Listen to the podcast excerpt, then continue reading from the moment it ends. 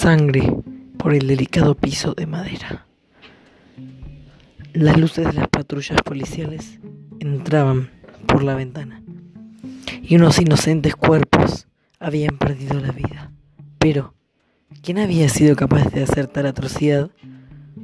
Descúbrelo, escuchando los capítulos de Mentes Criminales, un podcast dedicado a los crímenes y misterios más atroces.